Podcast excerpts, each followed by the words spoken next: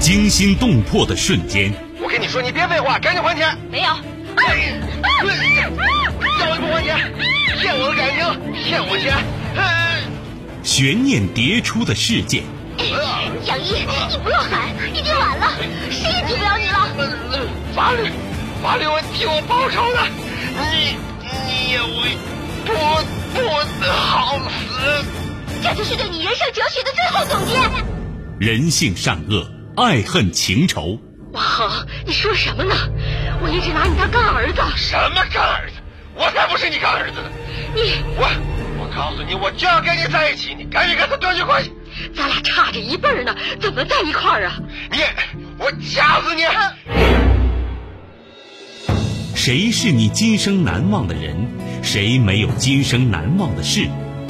难忘今生，淮南带您看尽世间百态。今生难忘，声音魅力，品味人情冷暖。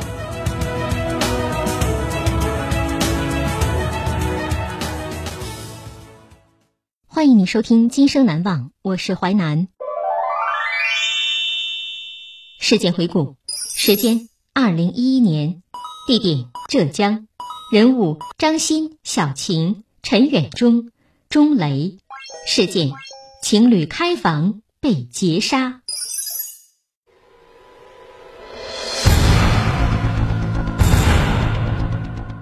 二零一一年。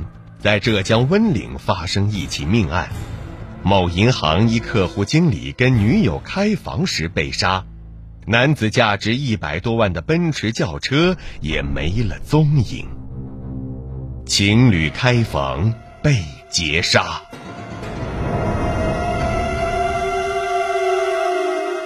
失踪男女。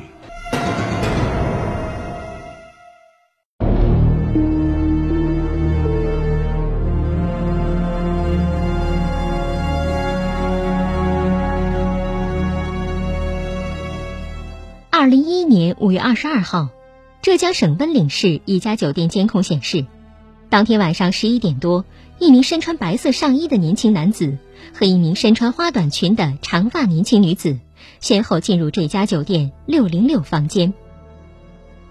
一天之后，也就是二零一一年五月二十三号傍晚时分，一对中年男女冒着淅沥沥的小雨，脚步匆匆地来到温岭市公安局城东派出所报案。报案人称：“我儿子叫张鑫，在宾馆里不见了。我从早上八点就开始打电话，一直打到晚上九点半，我儿子手机都没人接。”这名报案人就是监控录像里出现的白衣男子的父亲。据报案人讲，我儿子张鑫呢是银行经理，工作期间从不早退旷工。但是五月二十三号一大早，我突然接到儿子单位领导的电话。他们领导说：“呃，我儿子无故没有到岗，电话也没人接。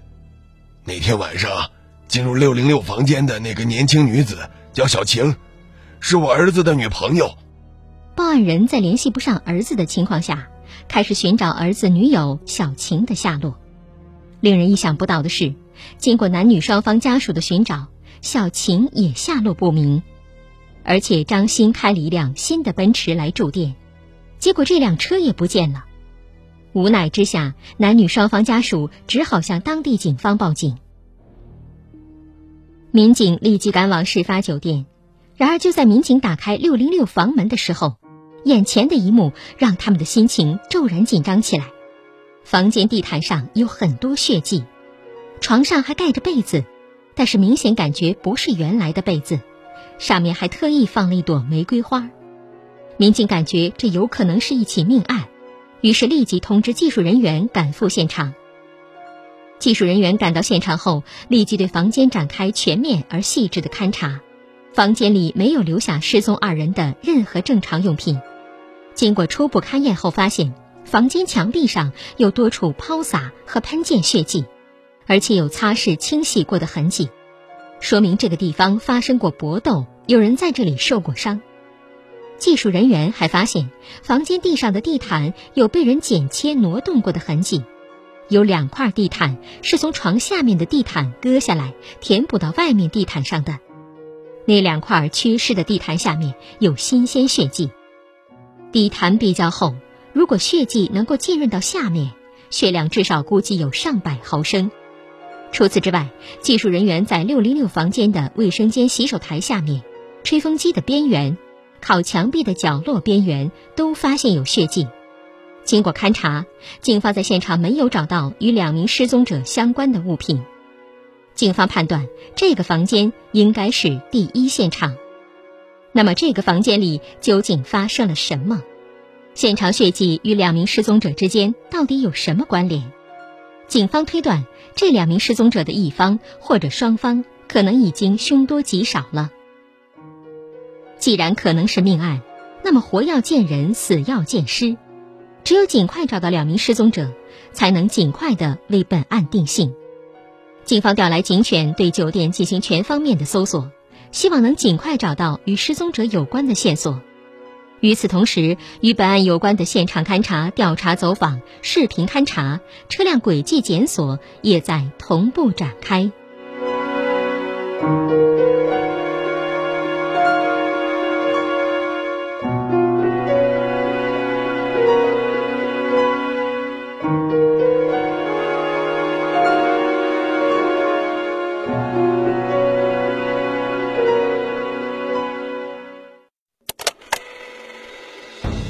欢迎您继续收听《今生难忘》，淮南带您看尽世间百态，声音魅力，品味人情冷暖。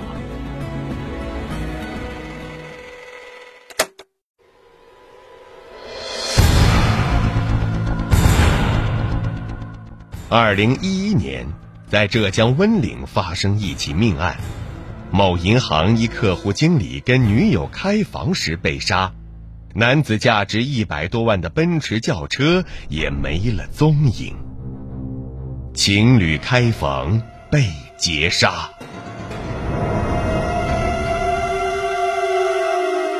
水塔尸体。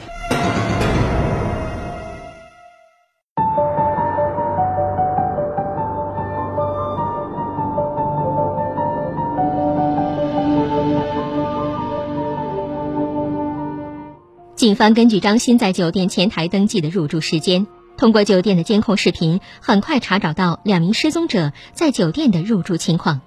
录像显示，张鑫在二十二号晚上二十二点五十七开车进入酒店外的停车场，二十二点五十八，张鑫下车，随后进入酒店大堂登记入住手续，之后返回停车场通知小晴。二十三点，张鑫再次返回大堂，进入电梯。张鑫和小晴前后相差三分钟进入六零六房间。通过走访调查，酒店人员没有反映出张鑫和小晴退房和外出的情况。侦查员在监控视频里也没有发现二人离开房间或酒店。但是侦查员在酒店的监控视频中还是发现了异常，那就是监控录像在五月二十三号零点到凌晨三点四十七这段时间里出现了空白。侦查员感到很奇怪，难道是这段时间视频被人为删除了？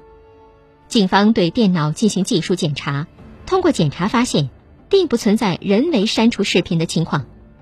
那会是酒店停电造成的吗？经调查，那天晚上酒店并没有停电。那么只剩下一种可能：有人故意关闭了监控系统，导致视频中断。警方认为酒店内部人员涉案可能性非常大。就在这时，正在大楼里进行搜索的警犬，在酒店六楼楼顶上的一个消防蓄水池旁表现得异常兴奋。侦查员在水塔边缘发现有血迹，警犬的异常反应和水塔边缘的血迹，似乎向侦查员预示着这里即将有重大发现。侦查员爬到水塔上，从洞口往下看。发现下面好像有东西，经过仔细辨别，最终发现蓄水池里有两具尸体，女尸没有包裹物，男尸是被床单整个包起来的。尸体被侦查员打捞上来，经过家属辨认，正是五月二十二号入住酒店六零六房间的张鑫和小晴。张鑫上身赤裸，下身穿着休闲长裤，进入酒店时所穿的白色衬衫绕在颈部。在场办案人员心情十分沉重，谁会将两名年轻男女残忍杀害呢？经过法医对两具尸体初步勘验，发现两名死者死于刀具致内脏破裂、失血性死亡。结合死者开来的奔驰车同时失踪的信息，警方推断嫌疑人有可能作案后开车逃离现场。二零一一年五月二十三号，案发当晚。浙江省温岭市公安局成立了“五二三”专案组，为查出案发时间段出现空白监控的真实原因，警方对酒店内部人员进行逐一调查。调查过程中，警方有了重大发现：五月二十二号晚上值班的两名保安不知去向。这两名保安到底是谁？警方准备调取两人资料时，宾馆工作人员发现两名保安的个人资料不见了。平时工作人员的资料都放在办公室的文件柜中，其他人的个人资料都在，只有这两人的资料不在了。侦查员对这两名保安的宿舍进行查看，没有发现和案件有关的线索。宿舍里除了一套保安服之外，其他东西全都拿走了。警方认为这两人有逃跑迹象。尽管两名不知去向的保安拿走资料。但警方还是很短时间内确定了两名保安的身份，分别是四川籍的陈远忠和钟雷。到底是不是这两人进入六零六房间杀害了这对年轻男女呢？警方对监控录像重新分析，发现五月二十二号晚上十点五十九分，被害男子在前台办理入住手续，从提包里拿出钱款付钱的时候。视频里，一名身穿保安制服的男子一直在被害人身后来回走动。经过仔细辨认，监控中出现的保安就是离开的保安之一陈远忠。被害人开着豪车，一身名牌，在打开包付房款的时候，包里有很多钱，这些都被两个保安看在眼里。估计那时两个保安已经开始策划抢劫了。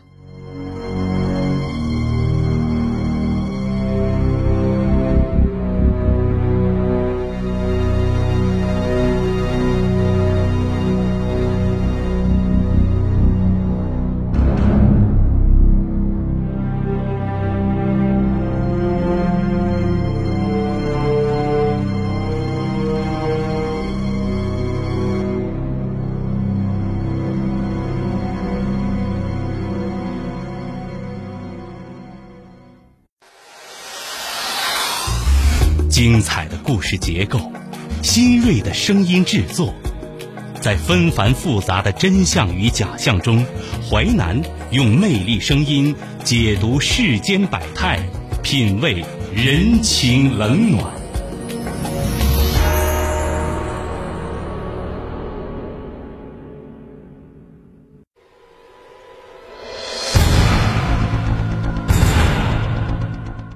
二零一一年。在浙江温岭发生一起命案，某银行一客户经理跟女友开房时被杀，男子价值一百多万的奔驰轿车也没了踪影。情侣开房被劫杀，循线追踪。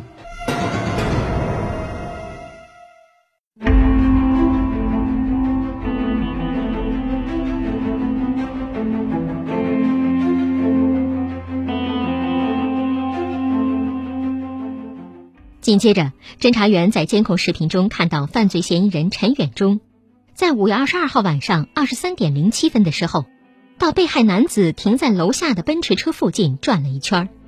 之后，侦查员在酒店大门外的监控录像里发现，五月二十三号凌晨五点四十六分，犯罪嫌疑人陈远忠走出酒店大门。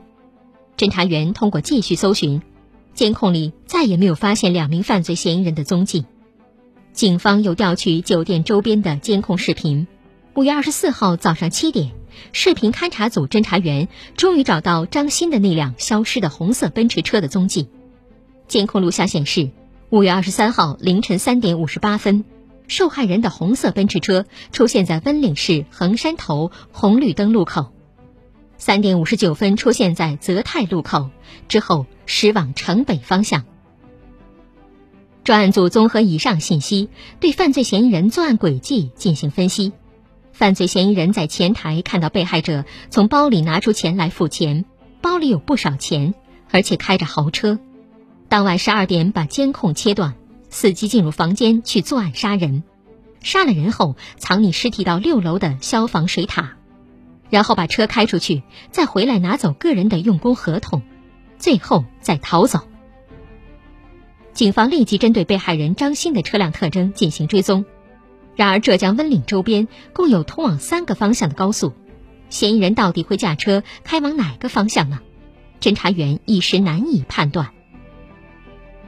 随后，侦查员发现红色奔驰车在五月二十三号中午十二点十一分从台州苑桥上高速驶往温州方向。侦查员查遍沿途所有收费口，没有找到这辆车下高速的记录。为尽快确定犯罪嫌疑人驾车逃跑路线，专案组派出一组侦查员火速赶往温州往南进入福建的高速公路，沿路调查。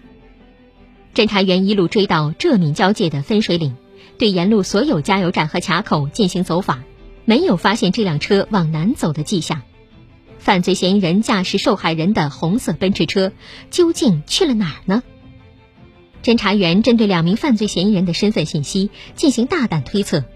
这两名犯罪嫌疑人很可能驾驶红色奔驰车向西经江西逃往四川方向。四川正是两名犯罪嫌疑人老家所在。温岭警方立即给四川警方发了协查通报。五月二十四号下午一点二十分，四川警方传来好消息，在内江市某收费站一举将犯罪嫌疑人陈远忠和钟雷成功抓获，并缴获被抢的红色奔驰车一辆。二零一一年五月二十九号上午，两名犯罪嫌疑人被押解回温岭。犯罪嫌疑人陈远忠和钟雷对自己的犯罪事实供认不讳。二零一一年五月初，在案发酒店做保安队长的陈远忠回到四川老家，将同乡好友钟雷也带到温岭，两人一起做保安。两人最初工作时还比较老实，然而陈远忠对钟雷说。沿海的人呢比较有钱，到处都是开奔驰宝马的人，随便搞个一二十万也不会太在意的。如果在老家有一二十万，那做生意或者搞建筑就有本钱了。两个人产生了抢劫杀人的想法。二零一一年五月二十二号案发当晚，当张鑫在前台登记入住付款的时候，两人看到受害男子直接从包里拿出一叠钱。心想这个人肯定有钱，两人面对金钱诱惑，决定铤而走险。五月二十三号零点十分，两人将酒店监控系统关闭后，在深夜一点三十四分，陈远忠伙同钟雷携带作案工具，以酒店保安身份，借口检查电源线路为名，敲响了六零六房间的房门。短暂交谈之后，张鑫半信半疑打开房门，进屋后，两人将房门反锁。要挟张鑫交出钱财和车钥匙，张鑫反抗时被两人按倒，脖子上被残忍的狠捅数刀。两人发现卫生间内有女子呼喊，捂住女子的嘴，在脖子上割了一刀。陈远忠交代，杀人后他们用床单裹着尸体丢到无人的房顶，但他在将女子背到楼顶时淫心大作，对女子进行奸污。之后发现女子仍有气息，就用床单捂住口鼻。直到女子死亡才放手。之后，陈远忠和钟雷将两名死者尸体抛在酒店楼顶的水塔中，带着抢来的八千多元现金以及手机等财物，开着被害男子的奔驰车逃之夭夭。两名犯罪嫌疑人自以为做的天衣无缝，万万没想到，抢来的车还没来得及出手，就束手就擒了。浙江温岭警方在四川警方有力配合下，只用了二十多个小时，就将“五二三”案件顺利破获。犯罪嫌疑人陈远忠和钟雷因为一时贪欲，无情地剥夺了两条鲜活的生命，他们注定要为自己的罪孽行为付出沉重的代价。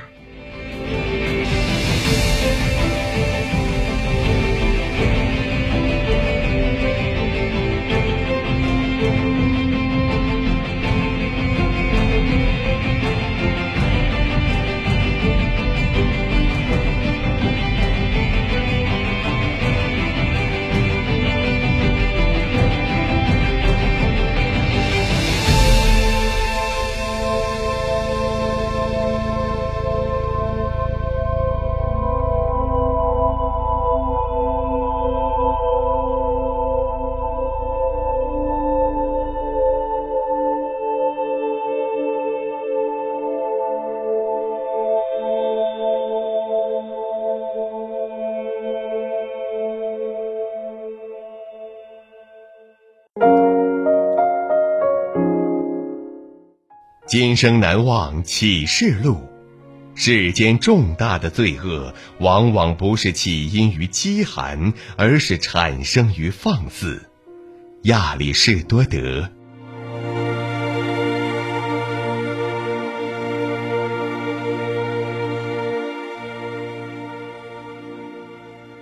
纪实小说剧《今生难忘》，编辑制作淮南，演播淮南一心，播出时间周一至周五十七点三十分至十八点。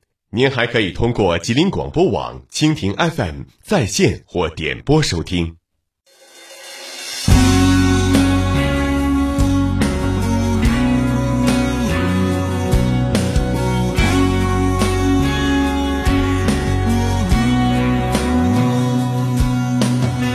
其实不必因为分离而伤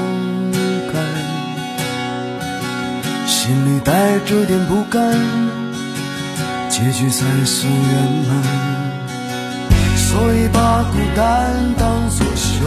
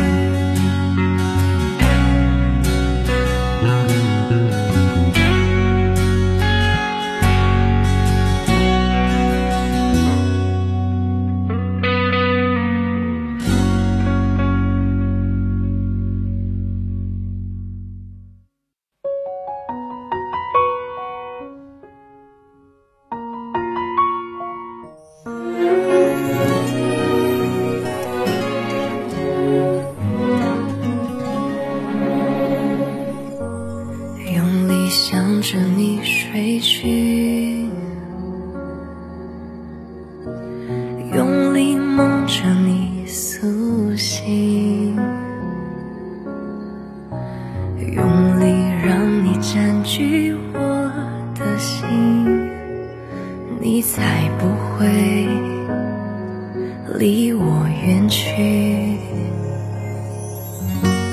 忘了你